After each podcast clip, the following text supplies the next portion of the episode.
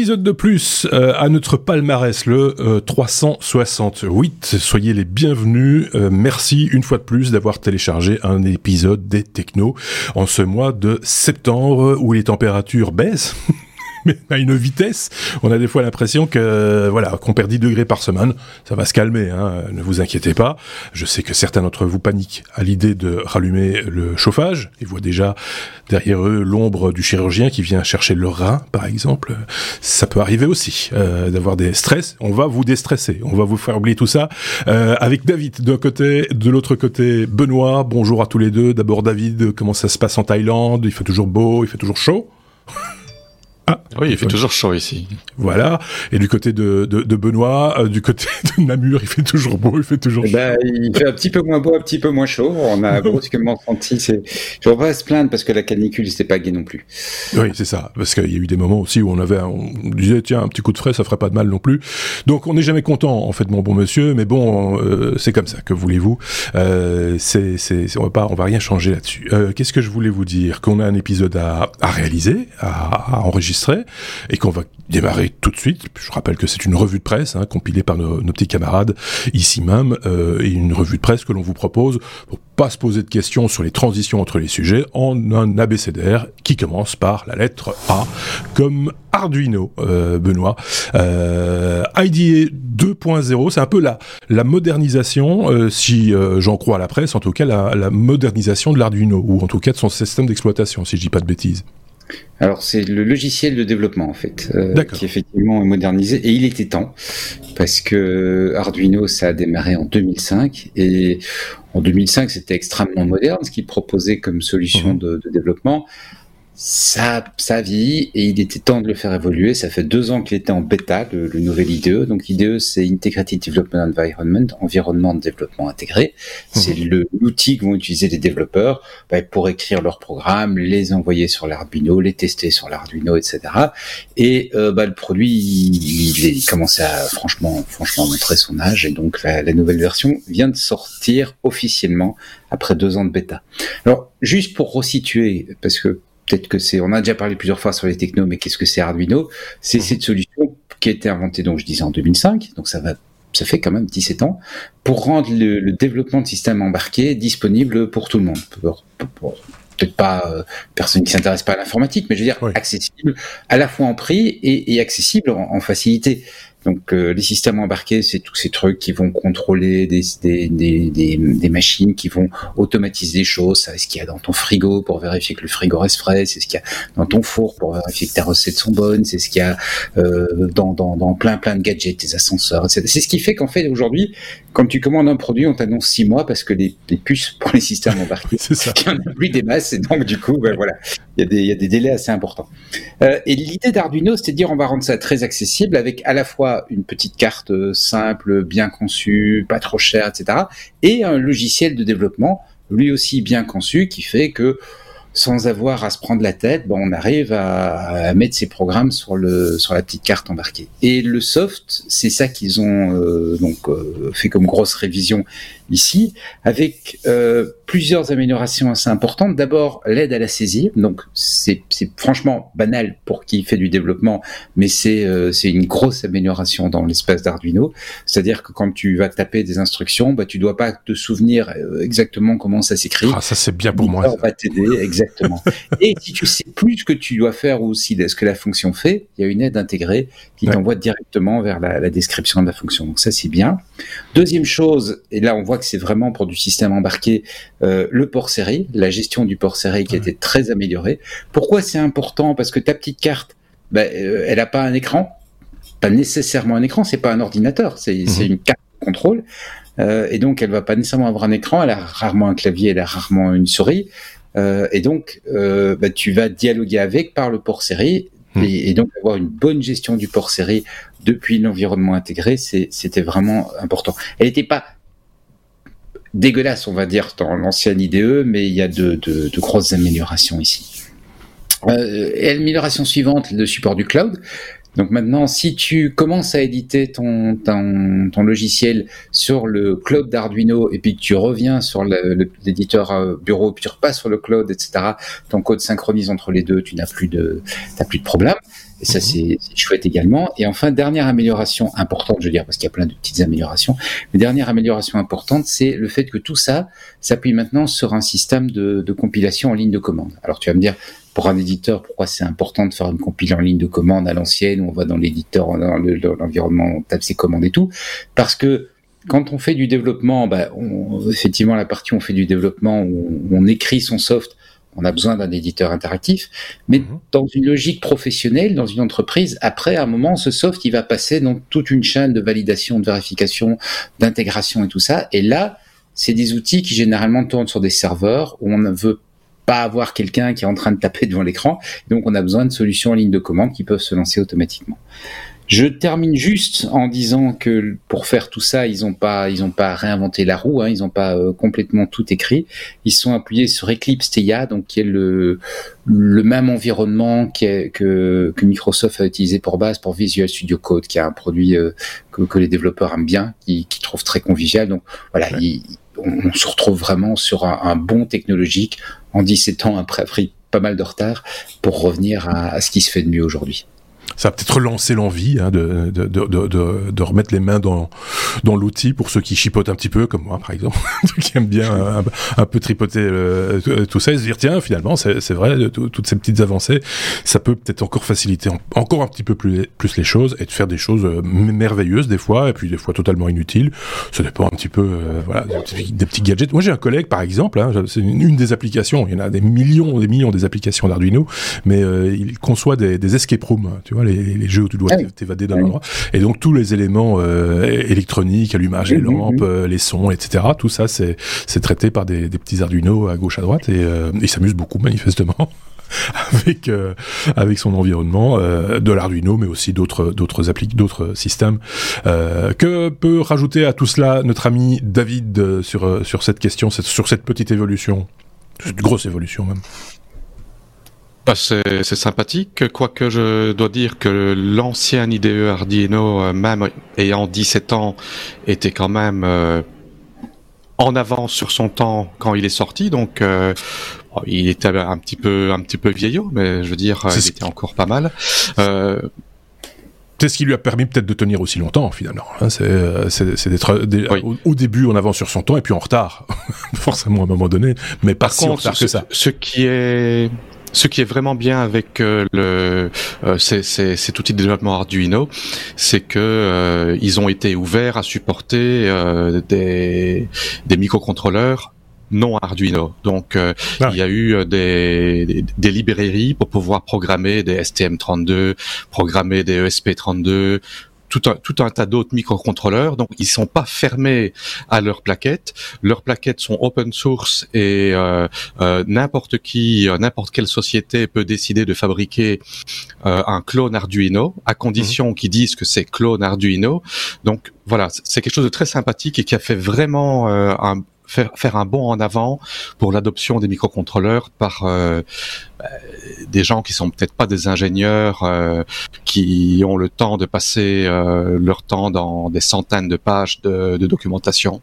Oui, mais pas, pas, pas uniquement d'ailleurs, parce qu'on on a vu dans le passé des kits Arduino conçus pour des très jeunes, hein, des, des, gens, des, des, des, des enfants de 12-15 ans euh, qui pouvaient ainsi. Euh, oui, ça, ça donnait aux, joies de, de, de, la programmation, mais peut-être avec des interfaces plus graphiques, plus voilà, peu, peu différentes. C'est ce que je dis, mais à, à, avant Arduino, euh, pour programmer un microcontrôleur, il fallait souvent euh, euh, lire la documentation du microcontrôleur qui faisait des centaines de pages. Euh, c'était assez difficile de trouver des informations parce qu'il n'y avait pas de communauté, c'était uniquement des professionnels. Ah et donc là, ça a, ça a vraiment ouvert ça au grand public. Et comme tu le dis, euh, même pour des enfants, apprendre à programmer, c'est Avis aux bidouilleurs de tout âge, euh, j'ai envie de dire. Euh, un truc en conclusion, Benoît, pas, t'as fait le tour, t'as tout dit. Je suis content, moi, je suis content. Oui, content, ça se voit d'ailleurs, t'es serein, t'es bah content, t'es posé, c'est bien, c'est bien, c'est très très bien. On va repasser la parole à David pour parler de, à la lettre D, Document Foundation. Euh, c'est LibreOffice qui euh, semblerait euh, change de modèle économique. Genre, ça devient payant, mais pas partout. Voilà, LibreOffice, c'est, euh, c'est, on va dire, une alternative à, à la suite euh, Microsoft Office, euh, qui, c'est en fait LibreOffice, c'est, euh, c'est OpenOffice derrière, c'est un fork, enfin une, une une branche de, de OpenOffice et euh, ben c'est open source, c'est gratuit, mais ça va devenir payant, ça va coûter 8,99€, mais uniquement sur l'App Store Macintosh. D'accord. Et donc euh, c'est euh, euh, c'est dans une optique ce qu'ils appellent FOSS for Biz, ce qui veut dire Free Open Source Software for Business. Mhm. Euh, ça ne veut rien dire. Ça, voilà, ça, ça, justifie pas le, ça justifie pas le fait de faire payer. Mais par contre, ils disent que c'est un frais de commodité. Mais l'explication, c'est que pour les utilisateurs qui veulent avoir tout leur soft venant des canaux officiels Apple, eh ben voilà, ils peuvent avoir euh, LibreOffice des canaux officiels Apple, mais ils doivent, ils doivent payer 8,99€. D'accord. Par contre, LibreOffice sera, sera toujours disponible à télécharger gratuitement pour les utilisateurs de, de Macintosh sur le site de LibreOffice et est même supérieur parce qu'il inclut Java. Et euh, la version qui est sur le App Store ne contient pas Java parce que Apple n'autorise pas les dépendances, euh, les dépendances software dans leur store. D'accord. Donc voilà, c'est pour ceux qui ont envie de payer et donner de l'argent à Apple. Sinon pour les autres, c'est un peu ça l'idée. Ou en tout cas de ne passer de ne passer que par le store à, Apple. C'est, euh, je pense que c'est le cas aussi d'applications de, de, comme par exemple FileZilla. je pense qu'il y a une version qui est qui est qui est dans le dans le store, mais qui est payante. Alors que si vous allez sur le site de FileZilla, vous avez une, une, une possibilité de télécharger le, le, le, fichier, le DMG pour l'installer. Euh, voilà, il y a Bon, voilà. C'est toujours un peu délicat de parler de, de, de LibreOffice et d'OpenOffice. Je sais qu'il y a des Linuxiens qui nous écoutent et qui ont l'historique complet euh, par le menu de ce qui s'est passé il y a quel moment, etc. Et qui nous reprennent toujours un tout petit peu à la volée. Qu'ils n'hésitent pas à le faire. Ça rajoute des informations, évidemment, à ce contenu. Euh, qu'ils n'hésitent pas à le faire en commentaire sur notre site lestechno.be ou sur, euh, sur notre chaîne YouTube, par exemple, en, en commentaire de la vidéo euh, de cet épisode. N'hésitez pas à commenter, à dire ce que vous en pensez et à rajouter éventuellement des informations Benoît, un petit truc à rajouter sur le, sur le dossier ou pas? Juste un petit élément, c'est les, les 8,99 ne vont pas en complètement Apple, hein. ça, ça va au, à l'éditeur de logiciel. C'est vrai qu'Apple prend une part pour le la, fonctionnement du store et puis il y a tout un débat sur l'importance de la répartition. Ça, ça, me paraît important de préciser ça. Et alors, peut-être au risque de choquer, moi, moi, ça me dérange pas ce genre de choses. Il y a, il y a quand même free dans euh, le, le, Je trouve que open source est un meilleur terme que free d'ailleurs. Hein, oui, bien sûr. Ça fait longtemps que Stallman lui-même a dit qu'avoir appelé ça free software, ça crée une confusion entre mhm. le, le, modèle économique et le, fait d'avoir la possibilité de modifier le logiciel, d'avoir accès au code source. Et c'est la deuxième définition qui, je pense, est, est effectivement importante. Donc, il y a, y a, pas mal de logiciels open source euh, qui sont vendus avec, euh, dans ce cas-là, certains bénéfices, un support, des éléments, etc. Ici, le bénéfice qu'on peut juger ne pas avoir la valeur, mais enfin, le concept ne me choque pas, bah, c'est le fait de dire, OK, je fais l'installation via l'App Store, j'ai pas de difficulté, j'ai pas de problème à installer, j'ai confiance dans ce que je reçois, parce que si je suis pas très, très technicien, les télécharger un soft, est-ce qu'il n'y a pas un virus dedans, etc. Est-ce qu'il n'y a pas un mal de 3 c'est, ça me choque pas. Les 9 euros. Moi, je trouve les 9 euros peut-être un petit peu le gap entre le, le, le pas payant, on va dire ça comme ça, et, et, et, le payant. Les 9 euros, je trouve ça quand même un peu beaucoup, mais c'est le prix de la tranquillité de l'usager euh, lambda sur, euh, sur Mac, peut-être. Euh, et, et, effectivement, la valeur ajoutée, c'est d'être dans ce confort, pour le coup.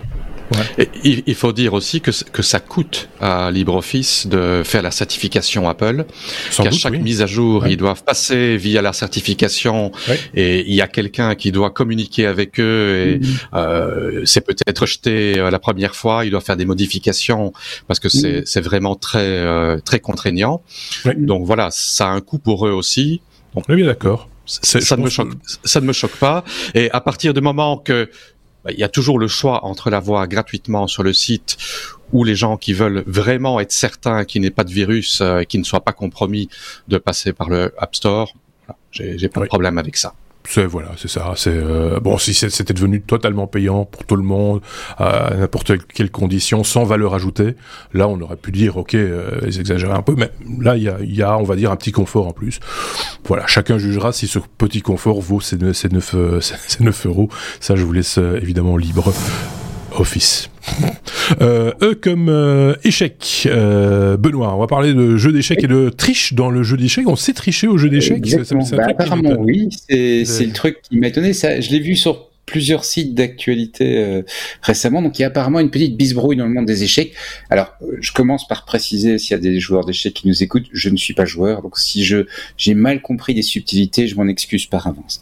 Mais le, le meilleur joueur d'échecs actuel, euh, Magnus Carlsen, euh, a été battu par un grand maître, mais beaucoup plus jeune que lui, Hans Niemann, et le, le Magnus Carlsen accuse l'autre d'avoir triché. Donc, il, alors pas totalement ouvertement parce que ça se fait si j'ai bien compris, il serait pas très poli, mais grosso modo, euh, il, il, a, claqué la porte quoi. Voilà, il a claqué la porte deux fois, donc il a le tournoi où il a perdu, et une deuxième fois ils sont rejoués ensemble et il n'a fait qu'un seul coup, et puis il a dit euh, je perds, ce qui est, ce qui est apparemment de nouveau, je suis pas spécialiste, mais c'est vraiment dire voilà, je, je, trouve cette personne en face de moi indigne de perdre mon temps à jouer avec quelque part.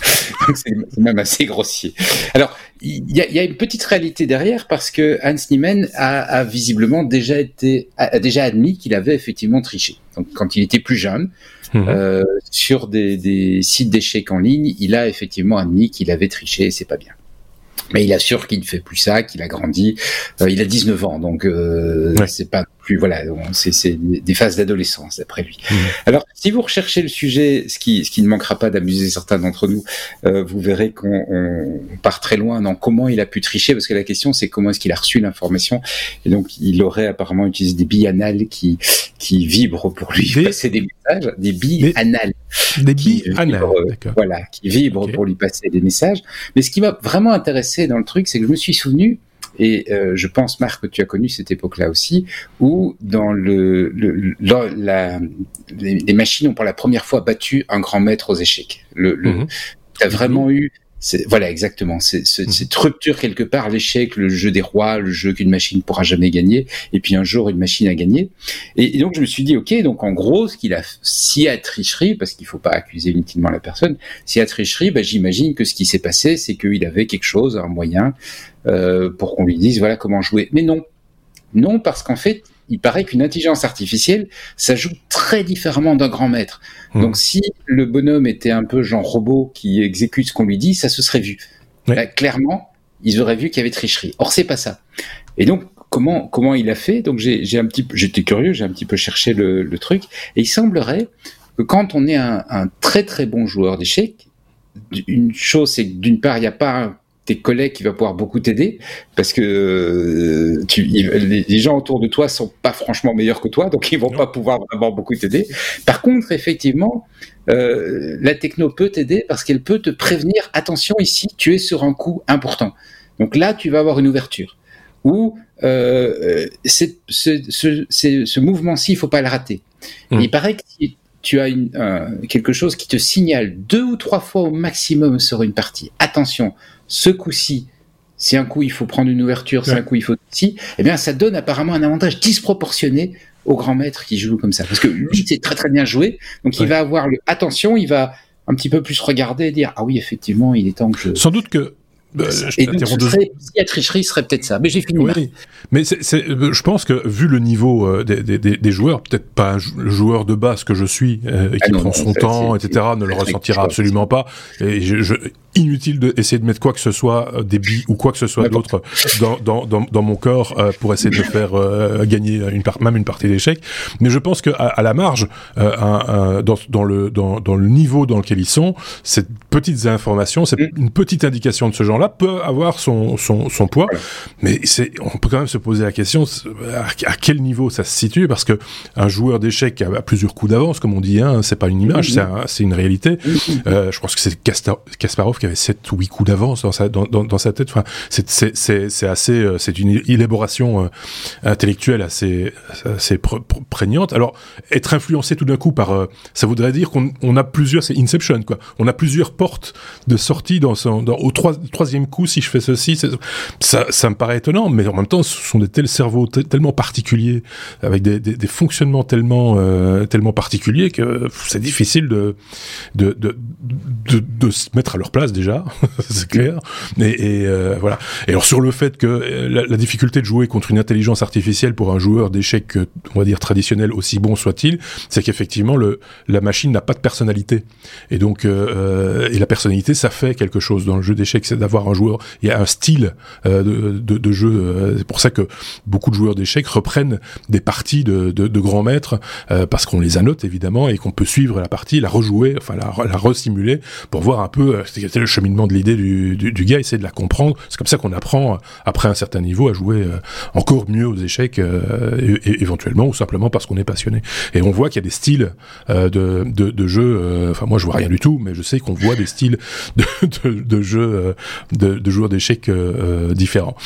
Donc voilà, c'est vraiment le, le, petit drame de l'année dans le milieu du très fermé en fait, hein, du, du, du le, le, milieu du Scrabble par exemple est beaucoup plus ouvert, euh, du, jeu, du jeu de dames aussi d'ailleurs. Euh, c'est euh, voilà.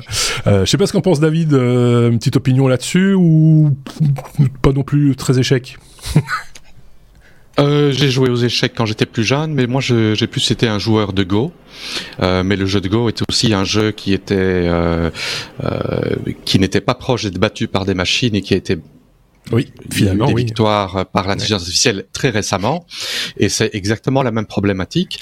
Euh, par contre, la différence, le jeu d'échecs, c'est qu'aujourd'hui, les intelligences artificielles sont nettement, nettement, nettement plus avancées que les êtres humains. Et sur euh, sur un jeu complet, euh, il y a un style qui est inhumain, euh, d'une intelligence artificielle. Mais par contre, sur un coup particulier, euh, en effet, donner un avertissement et avoir euh, trois longueurs d'avance sur l'humain, euh, ça peut donner un avantage et l'intelligence artificielle pourrait même euh, suggérer un coup au grand maître tricheur, mmh. euh, sans que pour autant euh, ça change vraiment son style de jeu, parce que ouais. c'est juste un coup particulier, mais décisif.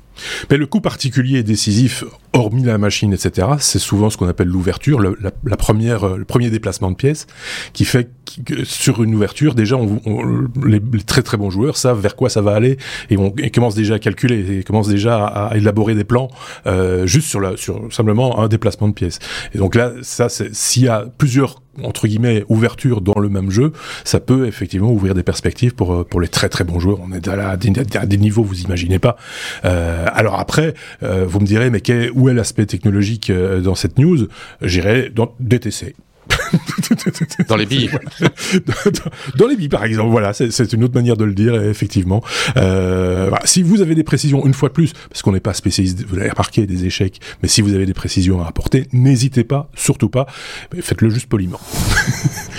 e comme EVGA, David, euh, on a dit qu'on dirait comme ça. EVGA, arrête les cartes graphiques. Il faut que tu remettes ça un petit peu tout dans le, dans le, dans le concept, dans le contexte euh, de manière générale. Voilà, EVGA, c'est un fabricant de cartes graphiques euh, qui est euh, très réputé et mmh. très aimé des, des gamers. Euh, un fabricant de cartes graphiques qui ne travaille qui ne travaillait qu'avec Nvidia. Donc c'était que des que des cartes graphiques basées sur des GPU Nvidia. Et après euh, de nombreuses années euh, de bons et loyaux services, bah, ils ont décidé euh, de fermer boutique et d'arrêter les cartes graphiques qui représentent pourtant 80% de ah leur oui. business. Alors, euh, ceci a été annoncé très peu après euh, le, le, merge de l'Ethereum, donc la crypto-monnaie ouais. qui est passée de Proof of Work euh, en Proof of Stake. On a parlé ce qui a en quelque ce qui a complètement tué le, le mining euh, et qui a fait du bien au prix des cartes graphiques. Donc les prix des cartes graphiques qui étaient déjà en diminution s'est complètement effondré. Euh, apparemment, Nvidia, euh, en imposant une baisse de prix, parce que étant donné qu'ils vont sortir la nouvelle génération de GPU, ils ont envie de, de liquider leur stock. Mhm. D'autant plus que ils se sont fait interdire plusieurs marchés pour des raisons politiques. Donc ils se retrouvent avec encore plus de, de GPU sur les bras alors qu'il y a pas si longtemps que ça, ben, ils en avaient pas assez. Et donc voilà, les prix sont à la chute. Euh, les partenaires de, de Nvidia, euh, donc Nvidia fabrique les GPU fabrique mmh. aussi des cartes graphiques et il y a les partenaires qui fabriquent des cartes graphiques basées sur le design Nvidia avec des radiateurs plus euh, plus performants. Euh, ici, EVGA faisait des cartes qui étaient euh, très performantes avec des blocs de water cooling, donc refroidissement par eau. Mmh. Et ben, les, profits des partenaires se retrouvent massacrés. Pour donner une idée, la marge de prix, la, la, marge de bénéfice des partenaires de Nvidia est passée de 25% à 5% entre 2000 et 2022, alors que Nvidia a sa marge de profit qui est passée de 35 à 65% pour les cartes graphiques. Donc là, il y a euh, il y a quelque chose qui n'est pas tout à fait tout à fait juste. Et donc euh, voilà, euh, EVGA a dit que les, les perspectives financières n'étaient pas étaient sombres et mmh. ils accusent Nvidia de leur avoir donné un mauvais traitement. Enfin, n'avoir pas été juste et donc euh, ils préfèrent arrêter euh, que de faire une marge euh, minable et de se retrouver avec des stocks sur les bras qui ne savent qui ne savent vendre qu'à perte. Mhm. Et ils vont apparemment ils vont continuer leur marchés secondaires qui sont les alimentations euh, d'ordinateurs euh, sur lesquels ils font 300% euh, de marge euh, euh, de bénéfices. Donc peut-être quand tu es en 80% de leur, de leur business, ben, les 20% restants va être profitable. maintenant, je, il faut quand même préciser que ils n'arrêtent pas du jour au lendemain dans le sens qu'ils vont continuer ben, à fournir des cartes graphiques de génération actuelle et le support des cartes graphiques qu'ils ont vendu jusqu'à rupture de stock, bien évidemment. Mais par contre, ils ne vont pas euh, produire euh, de nouvelles cartes graphiques sur les nouvelles générations. Ils n'ont pas non plus l'intention de travailler ni avec AMD ni avec Intel parce qu'ils disent que c'est un, un business model qui n'est qui n'est plus viable pour eux. Qui est plus pour eux, ok, d'accord. C'était, ils avaient une bonne cote hein, euh, sur sur les, cartes, euh, les, les, les, cartes graphiques euh, VGA. Moi, je me rappelle quand quand on compose une machine soi-même, on regarde un petit peu le marché, on étudie un petit peu les différents prix et les avantages, parce qu'effectivement, les fabricants de cartes graphiques sur le modèle Nvidia proposent différentes options de refroidissement, éventuellement des sorties HDMI différentes ou en quantité différente, etc. Donc chacun revoit un petit peu ce qui est le plus intéressant pour euh, sa configuration. Et en général il se casait assez bien euh, au niveau budgétaire en tout cas c'était c'était dans la bonne tranche quoi. On va dire c'était pas les plus chers c'était pas les moins chers non plus mais en termes de fiabilité en général ils avaient une bonne presse quoi. Donc euh, c'est un peu dommage. C'est un acteur de moins dans ouais c'est un, un, acteur de moins dans le paysage, donc du coup, ça va, ça va batailler ferme chez les autres fabricants. Je pense à MSI par exemple, qui en fabrique aussi.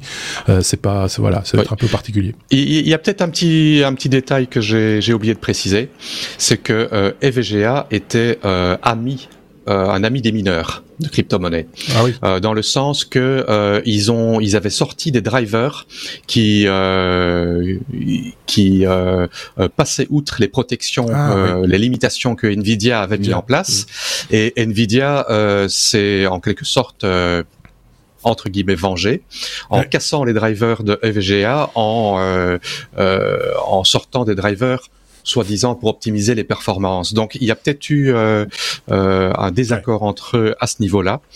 Et euh, ben, le, fait qu'ils qu'ils ont fait cette annonce quelques jours après la fin du mining Ethereum, ça, pour moi, il y a, il y a un rapport de cause à effet.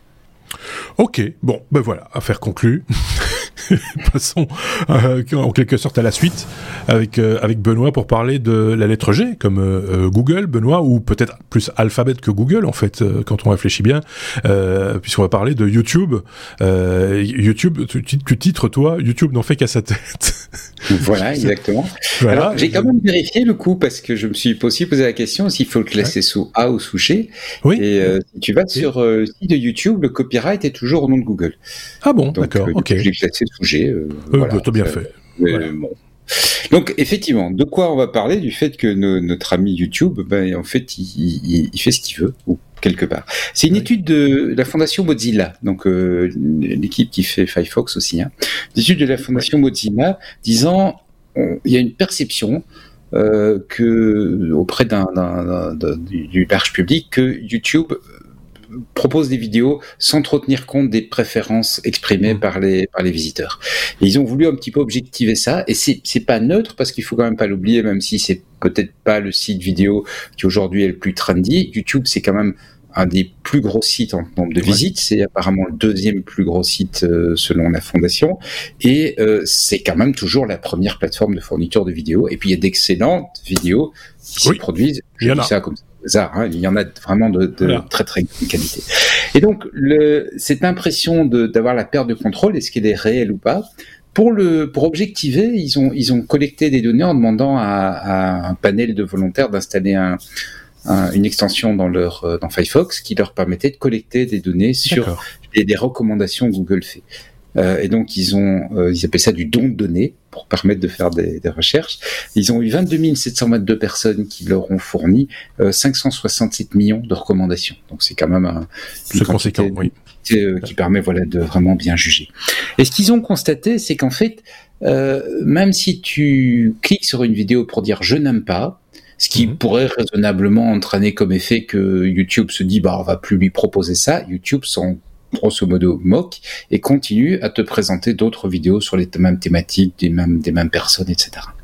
Si tu cliques sur une option que j'ai découverte en lisant l'étude, qui est de ne pas recommander la chaîne, donc il y a moyen, y a moyen de bloquer la chaîne, ça on le trouve assez facilement pour dire cette chaîne elle est choquante, mais il y a également moyen, euh, c'est avec les trois petits points quand tu es sur la zone de recherche, à le petit menu mhm. hamburger, en dessous tu as ne pas recommander, ne plus euh, proposer, attends je retrouve le texte exact, ne pas recommander la chaîne, voilà. Et si c'est le cas, eh bien euh, là effectivement YouTube ne va plus de présenter de vidéos de cette chaîne, il va trouver une autre chaîne qui a les mêmes thématiques, les mêmes sujets, le même type de présentation, et te la proposer à la place. Donc, grosso modo, il tient pas trop compte de ce que tu veux. Et donc la conclusion de l'étude elle est assez simple, hein, c'est que YouTube semble privilégier ses revenus publicitaires au-delà de la satisfaction des, des utilisateurs. Et euh, la, la, la, fondation conclut son étude à quatre recommandations euh, à destination de YouTube et à destination du législateur en disant bah, il faudrait des contrôles qui soient beaucoup plus clairs et beaucoup plus compréhensibles. Quand on clique je n'aime pas, visiblement pour YouTube, ça ne veut pas dire qu'on ne veut plus en voir. Mais alors qu'est-ce que ça veut dire? Parce que légitimement, on pourrait se dire bah, si j'aime pas, il faudrait plus me présenter ça quoi. Euh, le, le, contrôle doit vraiment être au service de l'utilisateur au lieu d'être euh, au service d'on ne sait pas trop quoi.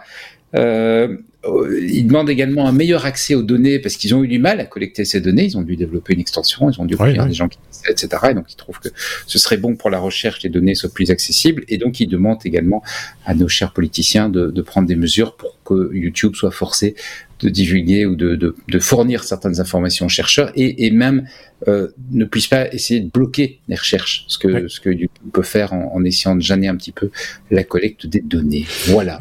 L'idée, c'est mais ça m'a quand même un petit peu ouais, L'idée de la part de, de Mozilla, c'est peut-être aussi par rapport à YouTube, qui est le emblématique, entre guillemets, celui qui euh, utilise les algorithmes pour faire des propositions, etc. Sans doute de créer un précédent, parce que ce qui vaudra pour YouTube, en termes de, de, dire de, transparence des données ou de, de, des mécaniques, etc., ça vaut aussi pour Spotify, ça vaut pour, pour d'autres plateformes euh, qui, euh, de manière plus récente, d'ailleurs, utilisent des algorithmes pour faire des propositions. Je pense à Apple Podcast, par exemple.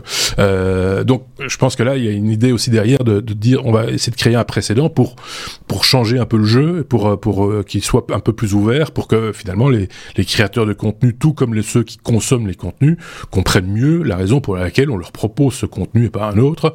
Euh, et, en tant que créateur, pourquoi est-ce que leur chaîne ne décolle pas ou leurs vidéos ne sont pas vues alors que ils parlent de thématiques qui sont relativement euh, larges et que d'autres, tout d'un coup, eux décollent et sont beaucoup plus en vue, etc. C'est vrai que tout ça, c'est pas du tout transparent. Hein, euh, non, et voire idéalement, donner ce contrôle à la personne qui accède au site. Bien sûr.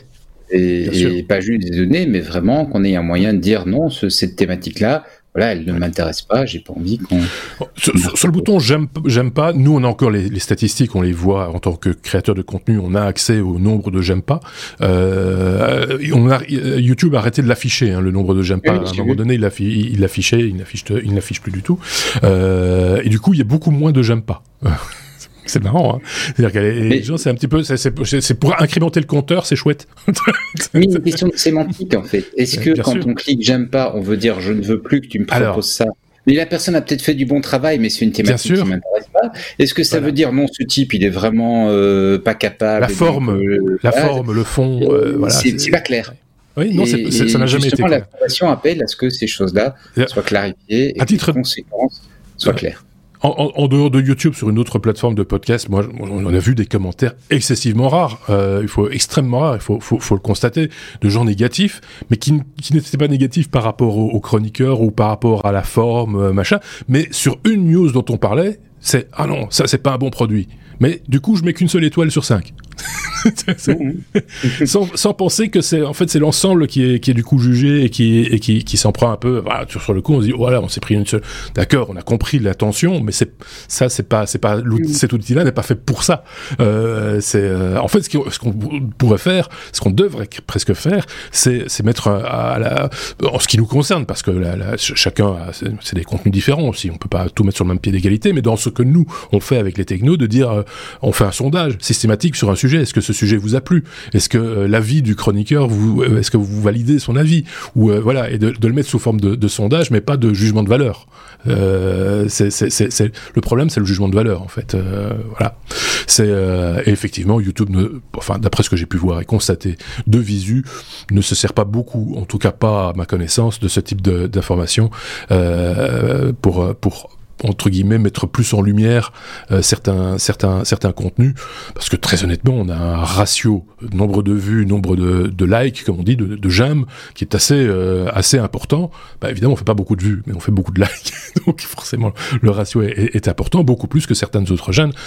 Et pourtant ça ne nous met pas plus en lumière malheureusement j'ai presque envie de dire. Mais ça ça dépend un petit peu aussi de nos amis auditeurs. Vous qui nous écoutez n'hésitez pas à partager les contenus que vous appréciez que ce soit en podcast ou en vidéo d'ailleurs. Est-ce que David avait un petit truc à rajouter sur cette, euh, cette, petite info, mais euh, qui, a son importance quand on s'intéresse au domaine. Oui, ça, ça me faisait un petit peu penser euh, à, ces emails qu'on reçoit qui proposent de se désinscrire et quand on clique pour se désinscrire, en fait, il nous inscrit à cinq autres mailing lists. Alors peut-être que non, mais, mais peut-être que quand on, clique, je, je, ne suis plus ne, ne, pas proposer cette, cette chaîne, peut-être que YouTube se dit, mais s'il a fait l'effort de regarder la vidéo euh, et de cliquer sur le bouton, c'est que le, c'est que la thématique l'intéresse et comme il n'aime pas cette chaîne, on va lui en proposer une autre similaire. Oui, ou de savoir, parce que ça ils savent le dire, de à quel moment la personne a cliqué sur le bouton j'aime pas, parce que ça peut être un indicateur aussi. Si c'est dans les dix premières secondes, qui est, bah, en gros c'est le, générique de début, euh, donc ils aiment pas le générique de début, mais ils ont rien. Est-ce qu'ils ont aimé la suite? On n'en sait rien. C'est euh, moi j'ai déjà vu, mais par rapport à une autre plateforme que je ne citerai pas par contre, des gens qui venaient après euh, dans les commentaires dire euh, excusez-moi, j'ai dit que j'aimais pas votre application sur je ne sais plus sur Google sur Google Play Store, mais en fait je l'adore. et donc bah, le mal est fait, mais mais c'est très gentil de votre part. Hein. Donc réfléchissez à deux fois avant de cliquer sur des petits liens comme ça. Vous ne vous rendez pas compte le mal que vous pouvez faire aux gens. La lettre euh, L comme euh, Logbit, euh, David, de, quoi s'agit-il? Parce que là, par contre, là, moi, je nage. Je surnage, même. Logbit, c'est un ransomware. Donc, c'est le trojan, le virus qui encrypte les données de l'utilisateur et ensuite qui lui demande de l'argent euh, pour pouvoir décrypter euh, ces données. Donc euh, Logbit s'est fait pas vraiment pirater, mais le, builder, donc c'est le, les outils qui permettent de, de créer un ransomware personnalisé, ont fuité. en fait par un développeur qui était mécontent avec le management d'une société qui est tout à fait euh, illégale. Ce sont ce sont des criminels. Euh, et c'était leur toute nouvelle version, Logbit version 3.0, euh, qui reprenait le slogan, le, slogan euh, euh copié d'un ancien président des États-Unis, euh, c'est euh, Make ransomware great again, donc redonner la grandeur au ransomware, avec des fonctions anti-analyse. ils avaient fait des primes de découverte de bugs, donc ils payaient les gens, évidemment sur le sur le sur le dark web. Mhm. c'est pas une société pignon sur rue. Et euh, ils avaient mis en place de nouvelles manières d'extorsion. pas moins que ça. Et donc euh, voilà, ça a fuité euh, sur Twitter euh, par un développeur mécontent. les sources, enfin pas les sources, mais le, le, builder est disponible sur euh, sur GitHub.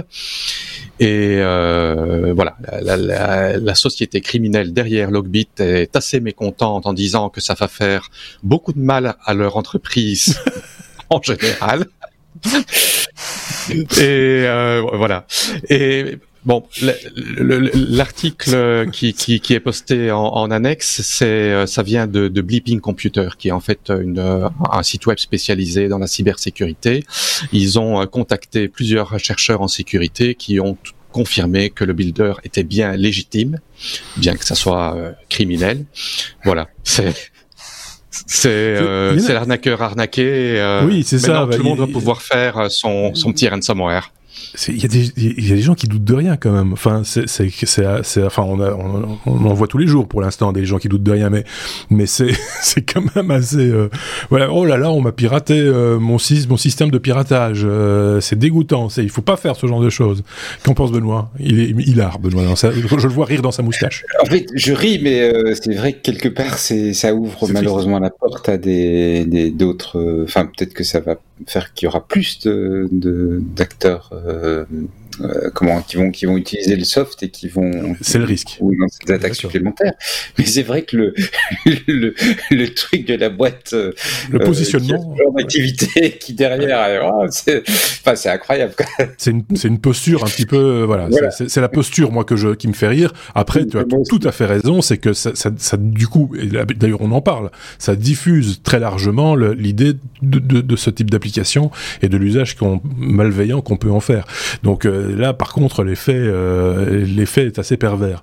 Mais, euh, mais le, le, oui, le pirate qui se plaint de piraterie, ça, c'est quand même euh, chapeau l'artiste, quoi. C'est magnifique.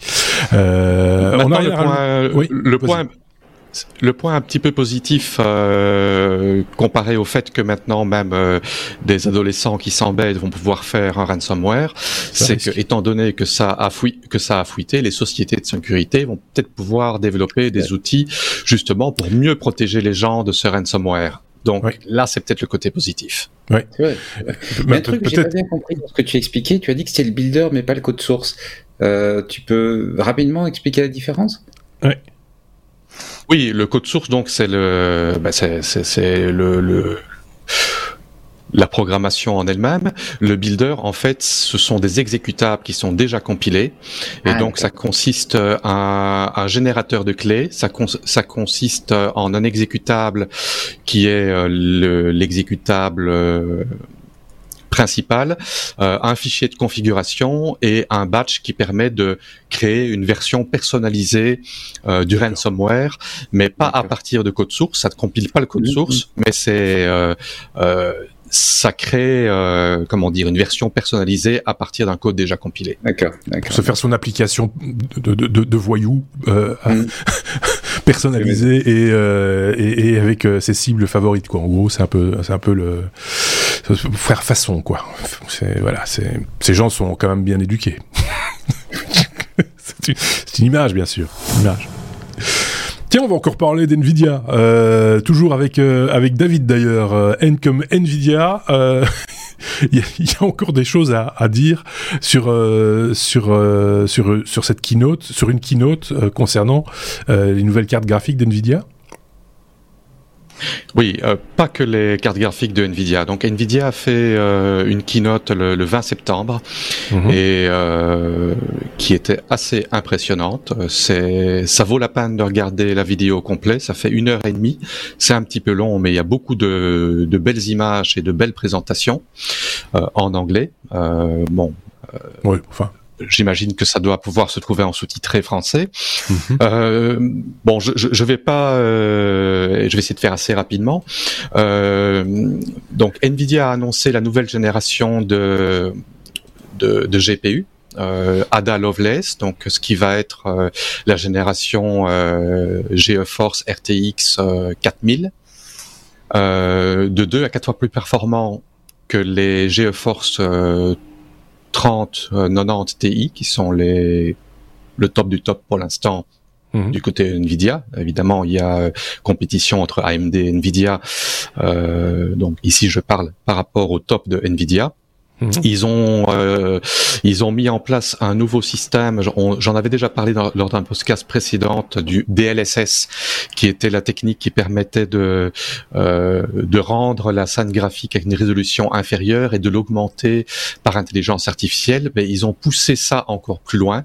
Maintenant, ce n'est pas simplement faire euh, euh, du super sampling, mais ça génère des images par rapport aux images précédentes. Donc, ça fait une analyse des images des, des images précédentes ça fait euh, une, euh, une projection intelligence artificielle euh, de l'évolution de l'image et apparemment ça permet de doubler à quadrupler les performances rien que sur ça. Ils ont optimisé le moteur de ray tracing qui était quelque chose qui, est sorti dans la génération RTX 2000 mais qui était vraiment exploitable qu'à la génération précédente. Là, on parle euh, de, de, de 8 fois plus de performance. Euh, le, comment dire, le, les Tensor Core, qui est le, moteur qui fait le ray tracing, qui fait euh, l'intelligence artificielle, passe à 1,4 pétaflop euh, de, performance. Pour donner une idée, un pétaflop, c'est euh, 1 milliard fois 1 million d'opérations par seconde. C'est quelque chose qui est complètement dingue. Euh, et il n'y a pas autant d'années que ça, c'était quelque chose qui était euh, euh un super calculateur, euh, mhm. même, euh, assez récent. pour la petite, pour la petite blague, ils utilisent le FP8. J'en avais parlé il y a. La fameuse virgule flottante. voilà, la FP8. Voilà. Euh, les cartes graphiques vont sortir avec un prix bah, pas si bon marché que ça. On parle de 1599 dollars, bah, avec la quasi-parité avec l'euro. Ça va faire autant en euros. ça, c'est le modèle haut de gamme, les, les, les RTX 4090. Ils vont sortir euh, la RTX 4080 à 1190 9 et ils vont sortir une 4080 Lite à 899. Mhm. Et alors là, il y a euh, bon, il y a pas mal de gens qui sont euh, qui se sont plaints en disant que Nvidia arnaque un peu le, les gens parce que en général, ils ont euh, comment dire, ils ont plusieurs niveau de GPU. Pour la, pour la génération 3000, ils avaient les, les 3070, les 3080, les 3090 qui sont sortis au début. Trois, mhm. trois classes différentes avec des prix très différents. Et en fait, ici, euh, ben, la, la, la, 4080 euh, bon marché, en fait, c'est ça aurait dû être une, euh, une, une 4070.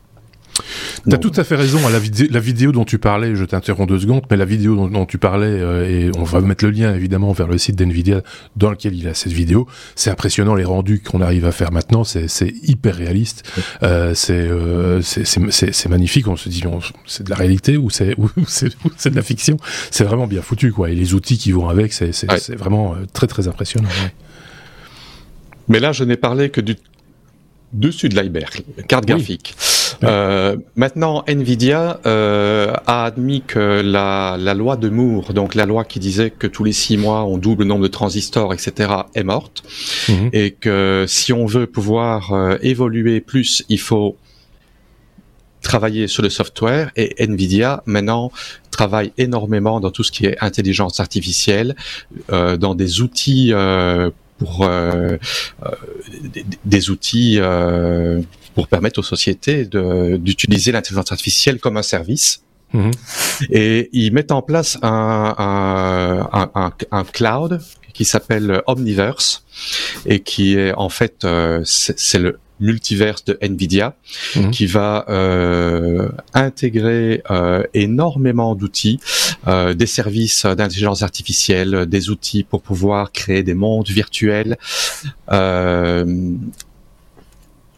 Ils, ils, font également des outils pour pouvoir faire de de l'augmentation de résolution euh, sur des anciens jeux. on parle encore du gaming, euh, mais tout ce qui est euh, les, les, données graphiques, les modèles 3D, etc., qui sont euh, euh, augmentés par intelligence artificielle, vont être disponibles sur leur cloud pour les partenaires pour pouvoir créer des mondes virtuels assez facilement. Ils, ils, ils, sont aussi dans la robotique et dans les voitures dans les voitures autonomes. Euh, je passe peut-être un petit peu du coq à l'âne, mais ça a un rapport parce que dans leur présentation, euh, ils montraient leur plateforme euh, de leur plateforme d'apprentissage intelligence artificielle pour les voitures autonomes. Mhm. Et en fait, ils ont des systèmes maintenant basés sur intelligence artificielle où les caméras dans la voiture permettent de reconstruire en 3D euh, les rues, tous les objets, de pouvoir euh, euh, séparer les voitures qui sont parquées les unes des autres et à la volée, en conduisant, créer ces modèles-là et les mettre dans des librairies qui vont être disponibles sur justement leur cloud Omniverse. C'est absolument impressionnant. J'étais absolument sidéré de voir ça. J'avais déjà vu euh, des documents un peu techniques de, de Nvidia qui, qui, qui, montraient leur nouvelle prouesse de pouvoir créer en un temps record des modèles 3D euh, à partir euh, d'images. Et je parle d'images pas avec des caméras euh, stéréoscopiques. je parle simplement un appareil photo, une caméra, on passe et ça, permet de reconstruire mmh. Mmh. avec un niveau de détail incroyable. Donc voilà, c'est vraiment euh, euh, impressionnant. Euh, ça va permettre de pouvoir entraîner des, les intelligences artificielles pour les voitures autonomes sur des mondes virtuels qui sont reproduits à l'identique sur le monde réel. Mmh. donc ça a un aspect sécurité. Il, bon, je ne vais pas rentrer plus dans les détails là-dedans euh, mhm. parce qu'on pourrait en parler euh, un podcast complet. Mais euh, bon, ils, font aussi des avancées en robotique parce que la robotique également la robotique avec les caméras reconnaître l'environnement. Pour les voitures autonomes, ils ont un nouveau processeur qui s'appelle Thor, qui, bon, ils annoncent ça un petit peu à l'avance, ça va sortir vraiment en 2024. Euh, mais euh, ils ont quadruplé les performances qui étaient prévues pour le, le processeur qui devait sortir euh, à ce moment-là. Donc, euh, ils, sont vraiment à la pointe de la technologie. Euh, ils sont également, ils ont aussi sorti des, des systèmes pour la bioscience, donc pour les, les calculs de, de repli de molécules. Ils ont une technologie où ils annoncent pouvoir permettre de faire un séquençage, un séquençage ADN complet en une heure comparé à 24 heures avec les meilleures techniques actuelles. Euh, des nouveaux. Ça va bientôt tenir dans un épisode des experts. voilà. J'ai essayé d'être un... j'ai essayé d'être rapide, mais je veux dire, j'ai été tellement impressionné. il, y a, il, y a, tellement de, de, de, voilà. Moi, je recommande à toute personne intéressée par ça de regarder la vidéo, parce que même s'il y a des aspects, des aspects un peu techniques, il y a beaucoup de belles vidéos, de belles présentations, de belles images. Ils ont vraiment un, bon public relation. Euh, ils, ils, savent présenter leur euh, ils savent se vendre. Mais voilà. Ils savent se vendre. Mais effectivement, il y a des, des, des, des, des choses impressionnantes et, euh, et ça, ça, mérite effectivement, euh, si vous avez une soirée à consacrer à ça, 1h30, c'est le, temps d'un film. Et je pense que là, vous allez être, allez, vous allez voyager dans le futur, vous allez être servi. je fais pas trop de tape pour la marque ou quoi que ce soit, mais quand c'est bien fait, c'est bien fait, il faut le reconnaître. c'est impressionnant et ça vous donne un coup de, là pour le coup, pour arriver dans le futur, euh, vous, vous, y êtes de manière assez assez brutale, j'ai presque envie de dire. je sais pas ce qu'en pense Benoît. Je sais pas si tu peux regarder cette keynote ou cette vidéo avant. J'ai pas regardé la keynote. Je découvre via le, sujet ici. C'est vrai que c'est c'est les, les, quelques images que tu as passées, Marc, c'est tout à fait, enfin montre, c'est tout à fait impressionnant. Je pense qu'effectivement, quand le dit David, il faut, ça vaut la peine de, de passer de passer une, une soirée ou de regarder un autre film, à regarder. là, pour l'instant, on a sous les yeux les images de la modélisation 3D d'une mammographie, par exemple. Euh, on voit tout l'intérêt que ça peut être pour les médecins de pouvoir visualiser euh, en trois dimensions l'intérieur du corps humain de manière euh, globale pour, mieux soigner, pour mieux cibler peut-être le problème. Ou c'est voilà, ça, donne presque des frissons dans hein un peu les poils ce genre de ce, genre de technologie ça mériterait qu'on y passe plus de temps mais malheureusement on doit passer à la suite qui est la, laisse, la, la, laisse, la lettre R, euh, avec laquelle d'ailleurs on va clôturer cet épisode. Il n'y aura pas de W cette semaine. Ah oui, c'est comme ça que voulez-vous. Il n'y a pas toujours des oui mais non dans nos épisodes. Benoît, on va parler euh, de les billes, risque. Risque. On pourrait parler des billes, oui, mais c'est un autre sujet. Je, je sens que ça t'intéresse. Euh, le risque 5 et non pas le risque V, comme certains euh, pourraient le croire, euh, c'est des puces des puces et des puces et des, et des cœurs et des cœurs et des cœurs. Les puces, et c'est la faute à Nvidia. Alors, quoi s'agit-il? En fait, les, le, petit rappel, hein, parce que RISC-V, c'est pas nouveau, c'est une architecture microprocesseur. Donc, c'est, en faisant très simple, la version open source de ARM. Enfin, sauf que c'est, il n'y a pas de lien euh, non. en termes d'IPR, de, de, de propriété intellectuelle, mais c'est l'équivalent euh, open source de ARM, tout comme euh, tout à l'heure on parlait de LibreOffice, qui est un peu l'équivalent des suites bureautiques Microsoft en version oui, Voilà, c'est dans l'esprit. Euh, voilà, c'est ça un petit peu l'esprit. Alors c'est une architecture qui est pas foncièrement nouvelle, ça fait un moment déjà que RISC-V se développe, mais euh, elle reste, elle reste quand même, enfin, elle ne bénéficie pas de l'ampleur de l'écosystème d'ARM. Donc en particulier, en, matière du nombre de fondeurs qui sont capables de, de construire des, des, processeurs à partir de, de, de l'architecture RISC. Euh, 5, euh, en matière de surtout de d'outils pour pour exploiter les puces et donc euh, par exemple tout ce qui va être les librairies parce que quand on quand on écrit pour un pour, pour une, solution logicielle, bon, on n'a pas, enfin, quand on écrit son logiciel, pardon, pour une solution qui est destinée à une puce, euh, on va pas nécessairement avoir envie de réécrire tout le logiciel, on veut s'appuyer sur des libraires existants, sur une communauté, etc. Et là, de nouveau, ARM est très très fort. Ils ont une large communauté euh, qui ont contribué beaucoup beaucoup de, de, solutions pour piloter des écrans, des souris, Bluetooth, du Wi-Fi, donc toutes les choses bas niveau qu'on n'a pas envie de faire. Voire ils ont euh, un BedOS, donc leur euh, leur OS euh, quand on veut faire de l'embarqué. Ils ont les un certain nombre de, de, grands fabricants qui ont porté des OS plus desktop ou téléphone dessus. Donc ils ont un grand panel, on n'a pas cette richesse-là. Et enfin, en matière d'outils de compilation, euh, les outils les plus bas niveau pour les développeurs, là aussi, ils sont pas à la même richesse qu'ARM. Et donc, ça fait qu'en fait, on en entend assez peu parler dans nos produits du quotidien. Hein. Si on veut s'acheter un, téléphone, si on veut s'acheter, parce qu'en gros, hein, si on regarde les architectures de puces, tu as l'architecture Intel pour les machines bureau euh, Windows, tu as de vieilles architectures 8 bits qui n'évoluent plus mais qui sont toujours vendus pour faire de l'embarqué, comme on parlait tout à l'heure sur Arduino, pour les, les frigos, les, mhm. les, fours, des choses pareilles. Et puis tu as ARM qui domine à peu près tout le reste du marché, l'embarqué haut de gamme euh, et les euh, euh, et, et, et, tous les, euh, les téléphones, les tablettes, etc. Ou, même les, les, desktops si on va chez, chez, Apple, puisque les Mac maintenant sont équipés de puces ARM. Ce sont des puces Apple, mais c'est l'architecture ARM. Et donc, on n'entend pas parler, on se dit, bon, RISC 5, c'est pas franchement un succès. Et j'étais surpris de découvrir qu'en fait, ça, ça prend, ça prend sa place tout doucement sur le marché, mais sur des, des cœurs, dans les, dans les, dans les puces, sur des cœurs qu'en fait, qui en fait ne sont pas visibles de l'OS, pas visibles de l'utilisateur. Donc, comme sur une puce ARM, tu dois payer une licence, tu dois payer des droits, eh bien, une manière de réduire un petit peu ces coûts, c'est de dire, le cœur qui s'occupe de choses euh, qui sont pas euh, directement montrées à l'utilisateur, comme la gestion de la batterie, la gestion de l'appareil photo, la gestion de, de, l'écran, des choses pareilles, où en final, on va pas en faire un critère de choix, on va pas se dire ah je veux le, dernier Snapdragon, machin, etc. Eh ben, c'est un bon endroit pour aller mettre une puce sur une autre architecture. En plus, c'est assez spécialisé, donc on n'a pas le besoin de la même richesse logicielle, la même richesse de structure. Et donc, petit à petit, un certain nombre de, de fondeurs sont en train de, de mettre des, des cœurs RISC-V pour des fonctions accessoire, on va dire, mais euh, dans les dans les logiciels. Et alors la raison, elle est elle est assez simple. Bah, le risque est assez faible parce que c'est des sont des cœurs qui sont pas très visibles pour l'utilisateur, donc on n'a pas une, une perte marketing. Oui. Où les gens vont se dire oh c'est un produit que je connais pas, je sais pas ce que c'est.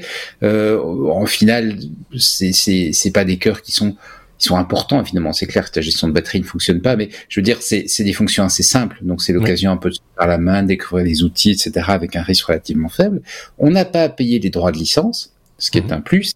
Et le rachat ou la tentative de rachat d'armes par Nvidia a quand même apparemment fait peur à certains acteurs de l'industrie. Ah Ils disent il y a quand même un risque parce que le fait d'avoir cette solution qui appartient à une société qui peut être rachetée par une société comme Nvidia dont on avait dit, dont on s'inquiétait de savoir à ce qu'ils ne vont pas tout simplement garder des puces pour eux, éliminer le marché, euh, ça fait peur. Et donc les, différents euh, fondeurs sont apparemment en train d'investir petit à petit dans l'architecture RISC-V. De manière pas visible pour nous, mais, mais ça bouge. Donc Apple, par exemple, chercherait Alors, à utiliser... C'est comme ça que j'ai découvert. C'est en lisant un article sur Apple, mais ils ne sont pas les seuls. C'est pas, oui, c'est ça. C'est l'exemple visible euh, entre guillemets, mais euh, voilà. Et c'est vrai que tout le monde se fiche de savoir quel type de processeur gère euh, le port USB, par exemple, ou ou, la, ou la petite LED qui clignote quand on est en train de recharger. Il n'y a pas de valeur ajoutée entre guillemets en disant, waouh, c'est un super processeur qui fait ça. Donc on peut on peut passer au, au, travers. Intéressant cette histoire. On, on a appris plein de trucs du coup sur un seul sujet. Ce qui est bien. Euh, si je me trompe pas, euh, les, les, les, les, cœurs RISC-V sont aussi implémentés sur, les, sur des FPGA euh, de relativement bas prix, ce qui fait que des développeurs qui veulent développer euh, ben, des comment dire des, des solutions plutôt euh, câblées que, que software euh, peuvent avoir euh, un cœur RISC-V qui n'a pas besoin de licence, donc là il n'y a pas de, propriété intellectuelle, et d'avoir euh, d'implémenter euh, un, un, processeur. Et j'avais regardé il y a pas si longtemps que ça parce que moi je suis je chipote un peu avec les FPGA.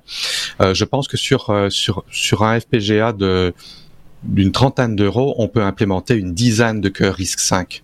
Donc euh, c'est quelque chose qui est très abordable pour les pour les développeurs et euh, qui ont envie de bidouiller pour faire des choses intéressantes. qui ont envie de faire des choses intéressantes. Ouais. Bah voilà pour euh, terminer pour conclure euh, un nouvel épisode bien fourni. Vous en êtes rendu compte, hein, un petit peu dépassé le timing habituel d'un épisode et comme euh, ces garçons ont toujours des choses à dire, évidemment on ira vers un, un bonus. Hein, vous le savez, s'il n'est pas déjà disponible, vous aurez accès prochainement à 15 minutes supplémentaires avec là aussi deux trois même plus news euh, de, tout à fait intéressantes qu'ils pourront développer pour nous. Vous le savez, on essaye de terminer euh, chaque épisode avec une petite citation. Si vous le voulez bien, je vous propose par exemple euh, cette citation signée Abraham Lincoln enseigner aux enfants pour qu'il ne soit pas nécessaire d'enseigner aux adultes.